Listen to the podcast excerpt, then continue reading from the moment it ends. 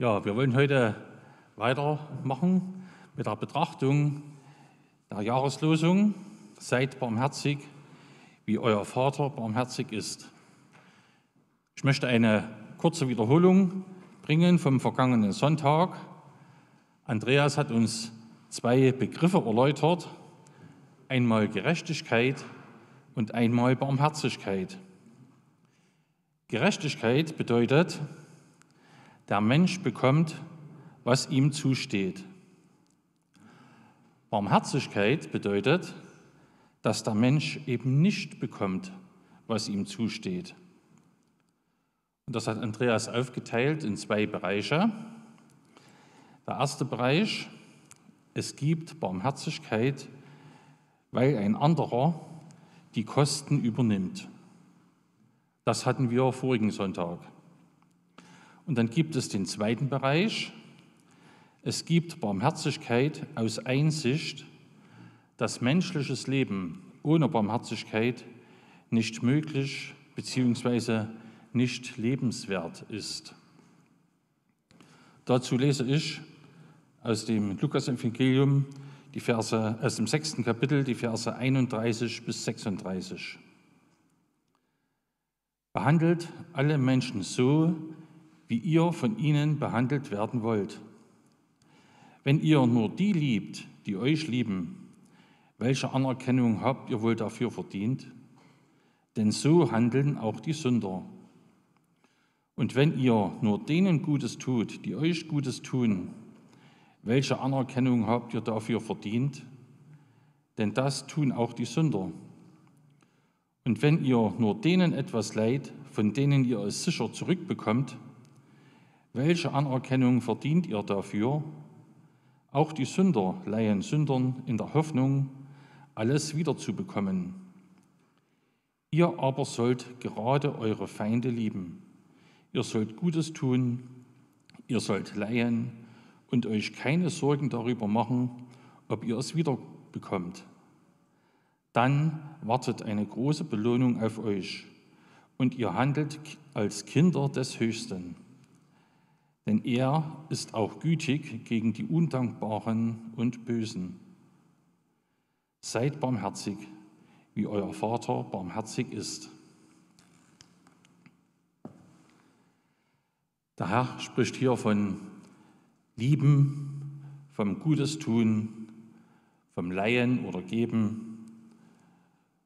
Das ist ja nicht so schwer, solange ich von meinem Gegenüber das Gleiche erwarten kann.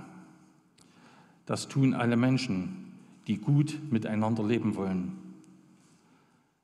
Barmherzigkeit heißt also nicht Gleiches mit Gleichem vergelten.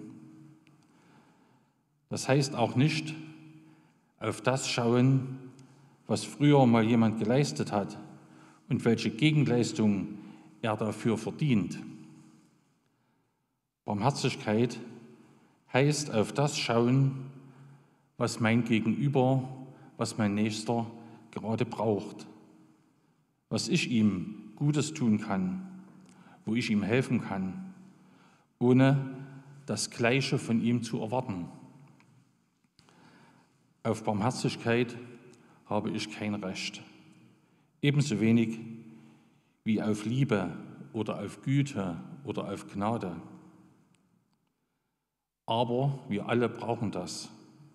Ich persönlich, wir als Geschwister, in unseren Familien, alle Menschen auf der Erde sind eigentlich auf Barmherzigkeit angewiesen. Und das will ich kurz erklären bzw. auch begründen. Barmherzigkeit, Güte und Gnade sind eng verwandt mit Liebe.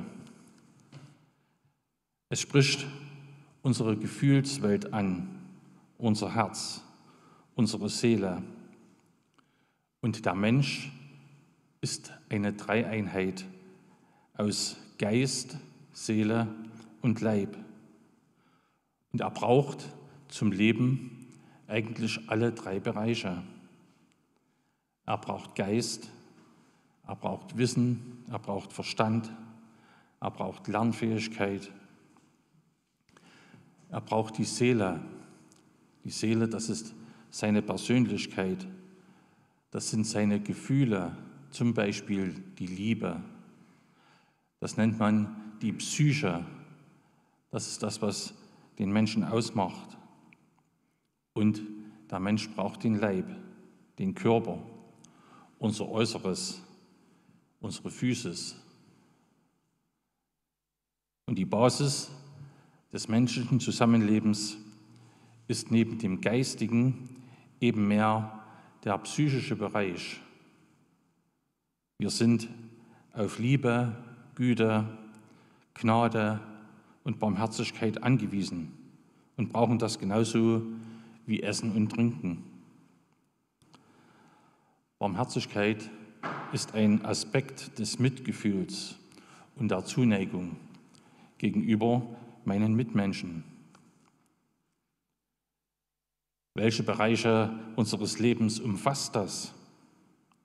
Ich denke, es umfasst alle unsere Lebensbereiche. Es beginnt in frühester Kindheit. Ein Baby oder ein Kleinkind erfährt von seinen Eltern Liebe und Barmherzigkeit, Fürsorge und vieles andere mehr. Ich möchte ein Beispiel sagen. Dem Kleinkind wird die Windel weggenommen. Die Eltern erklären, dass es dafür einen Babythron oder ein Klo gibt. Wir haben ja, dafür sind wir Gott dankbar, viele junge Familien mit Kindern, die sehr gut wissen, dass sich dieser Lernprozess über Wochen und Monate hinziehen kann. Doch ich glaube nicht, dass die Mutter bei kleinen und großen Pannen, wenn das Kind kommt und die Situation eindeutig ist, dann sagt, ich habe dir doch gesagt, du sollst das nicht machen, sondern du sollst es sagen, wenn du mal musst. Die Hose bleibt jetzt dran. Das wäre unbarmherzig oder gnadenlos, obwohl das Recht auf Seiten der Eltern ist. Die Eltern werden barmherzig sein und nach und nach ihr Kind zur Sauberkeit erziehen. Das ist ein Lernprozess, der nicht von heute auf morgen geht. Da ist eben geduldige, immer wiederkehrende Barmherzigkeit nötig. Genauso kann es im hohen Alter sein, wenn die Rollen getauscht werden und die Eltern und die Kinder für ihre Eltern sorgen. Sie haben vielleicht mit den gleichen Problemen zu kämpfen, nur mit dem großen Unterschied, der Lernprozess geht eben hier ins Minusbereich. Aber auch da ist Barmherzigkeit nötig. Und wir merken, dass das eine sehr einseitige Sache werden kann. Schaffen wir das? Ein zweites Beispiel aus dem Bereich des familiären oder ehelichen Zusammenlebens. Das junge Paar heiratet, weil sie sich lieben. So jedenfalls haben sie es sich auf dem Standesamt versprochen, sich zu lieben in guten und in schlechten Zeiten, bis der Tod sie scheidet. Liebe beinhaltet, barmherzig zueinander zu sein. Das ist eine zweiseitige Sache. Man gibt und empfängt. Und das ist ja nicht so schwer. Man tut es ja gerne. Aber im Laufe der Jahre kann sich das Verhältnis trüben. Es gibt Schwierigkeiten, Unverständnis, Diskrepanzen und das führt nach und nach zu einem unbarmherzigen Umgang miteinander. Es fehlt der Ansporn, der Wille oder überhaupt die Kraft, Barmherzigkeit zu üben. Gibt es da Hilfe? Wie schaffen wir das, immer barmherzig zu sein? Es gibt ja auch von Seiten der Gesellschaft eine gewisse Erwartungshaltung an die Christen, da wird Barmherzigkeit oft eingefordert. Oder wir selbst, wir machen uns zu viel Druck und wollen immer den Ansprüchen unseres Gegenüber und der Gesellschaft gerecht werden und halten das mental oder körperlich vielleicht gar nicht durch. Manche drohen vielleicht daran zu zerbrechen. Gibt es Hilfe? Anton will im zweiten Teil auf diese Fragen, die ich hier gestellt habe, eingehen.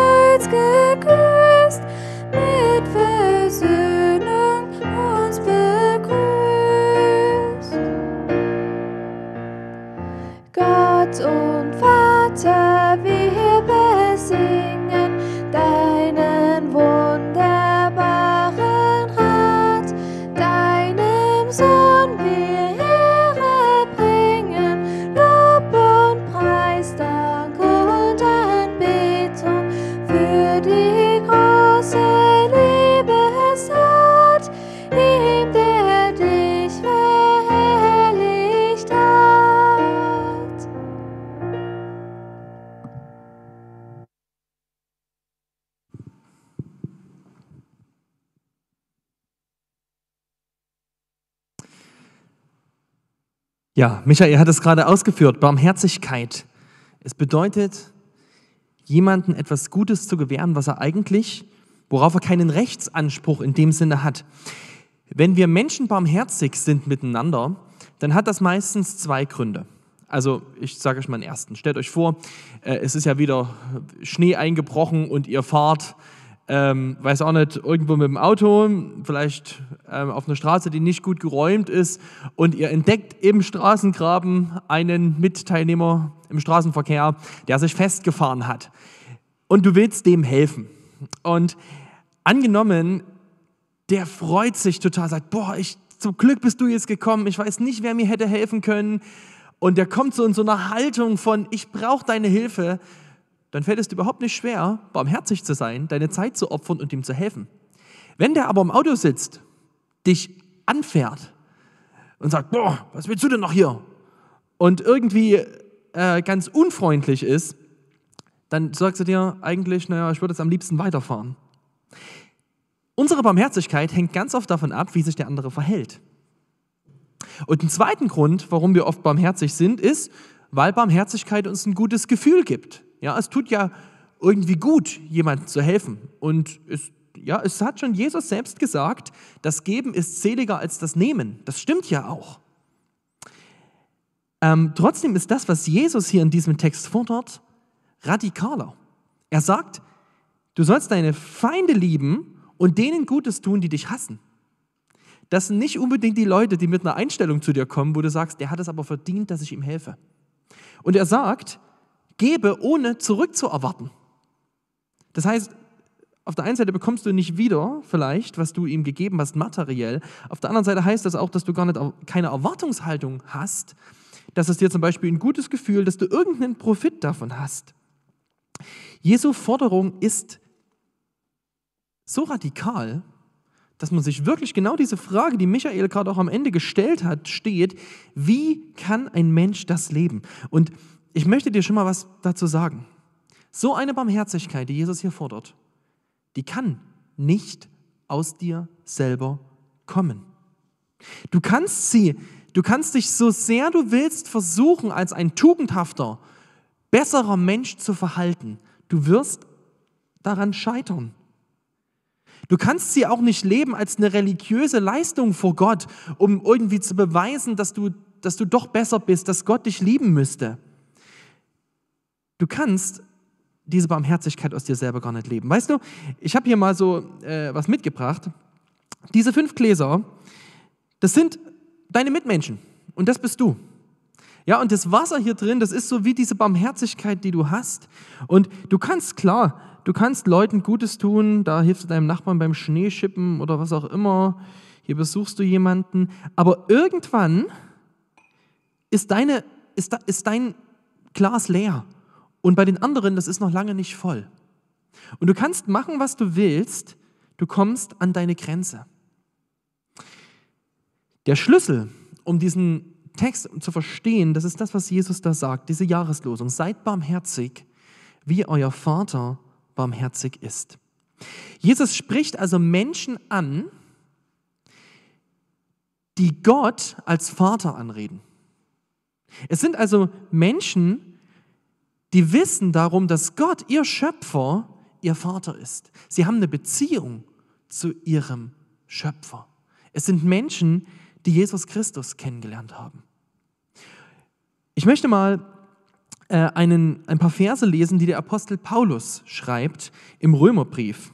Er schreibt dort mal, nun wird sich kaum jemand finden, der für einen Gerechten, also für einen Menschen, der tolles Leben, ein gerechtes, ein moralisch gutes Leben lebt, stirbt.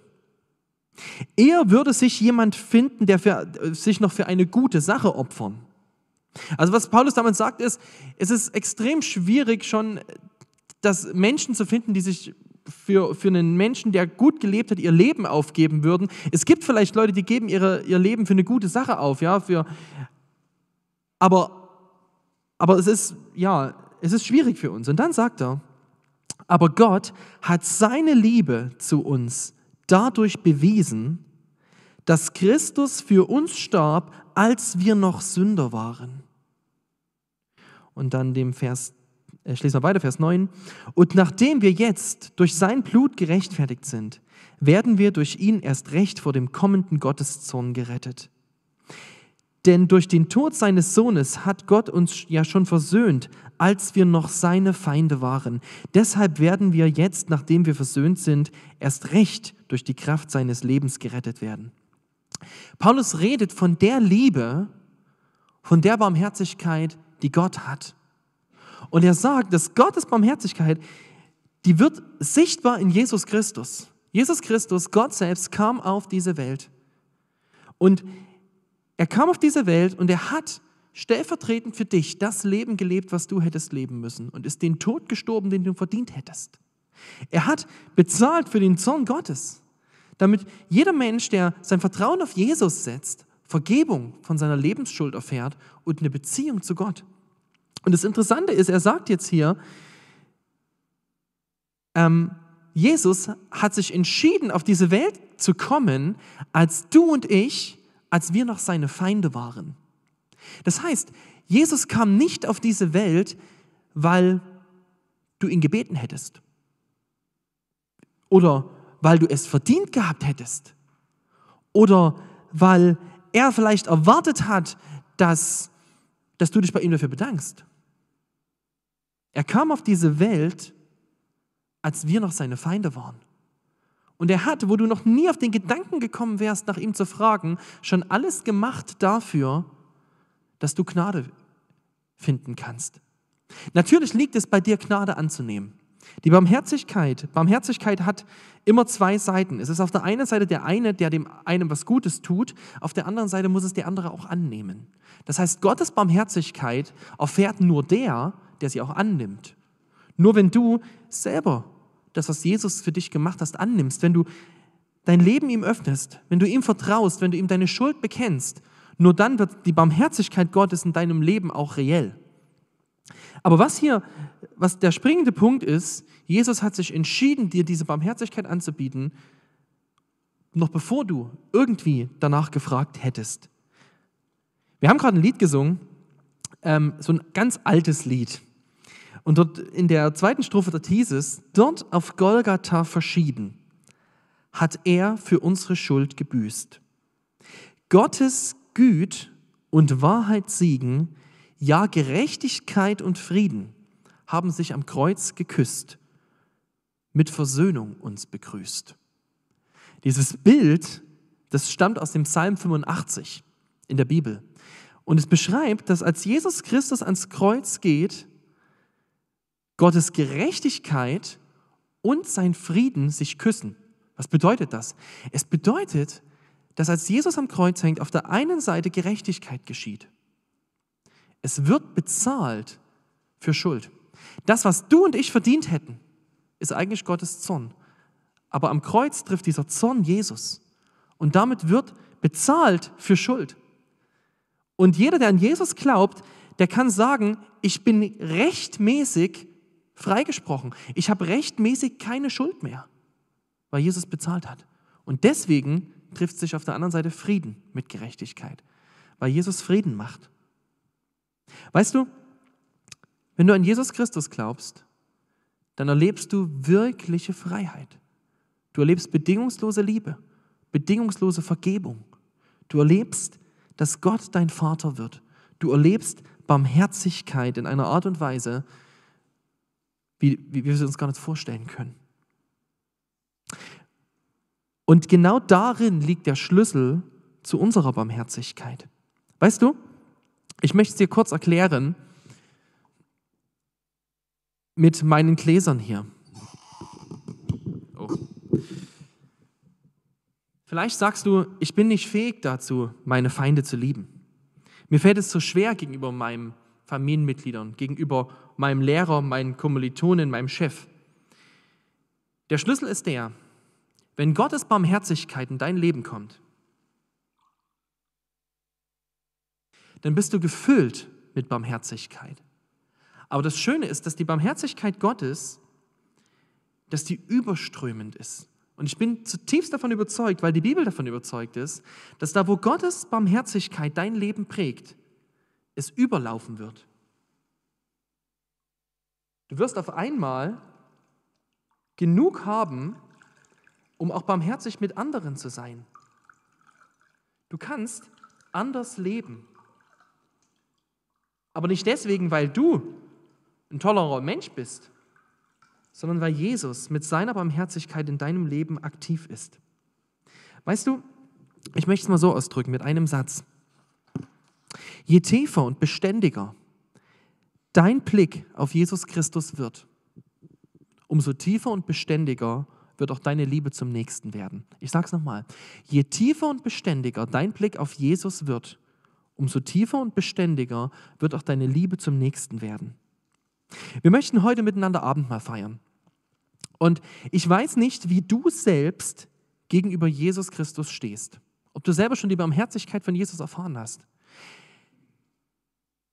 Wir feiern im Abendmahl die Barmherzigkeit von Jesus. Und jeder, der diese Barmherzigkeit erfahren hat, ist dazu eingeladen. Und ich möchte, wenn du diese Frage nicht beantworten kannst für dich, möchte ich dir diese Aufgabe mitgeben. Such Jesus, such seine Barmherzigkeit. Seine Arme sind offen.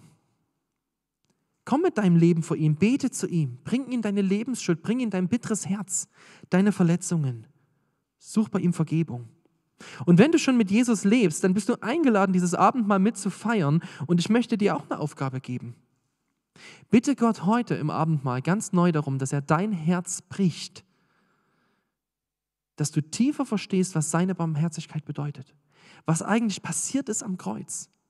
Und bete darum, dass er dadurch dein Herz bricht für, deine, für die Menschen um dich herum. Denn jedes Mal, wo du als Christ barmherzig bist, was tust du damit? Du gibst das weiter, was Jesus dir geschenkt hat. Jedes Mal, wo du Barmherzigkeit übst, gibst du ein Stück Evangelium weiter. Jedes Mal, wo du barmherzig bist, bringst du ein Stück Jesus ins Leben der anderen. Und so wie Jesus kam, als wir noch seine Feinde waren, kannst du Menschen Jesus zeigen und seine Gnade zeigen, auch wenn sie vielleicht überhaupt gar nicht das erwidern, wenn sie vielleicht überhaupt gar nicht das verdienen. Aber was brauchen Menschen am aller, allermeisten? Was brauchen Menschen jeden Tag am allermeisten? Es ist Jesus. Jesus ist das, was Menschen unbedingt brauchen. Und durch deine Barmherzigkeit kannst du ein Stück von Jesu Wesen ins Leben der anderen bringen. Ich wünsche dir Gottes Segen, seine Barmherzigkeit und dass seine Gnade dich ganz neu heute an diesem Morgen bewegt. Amen.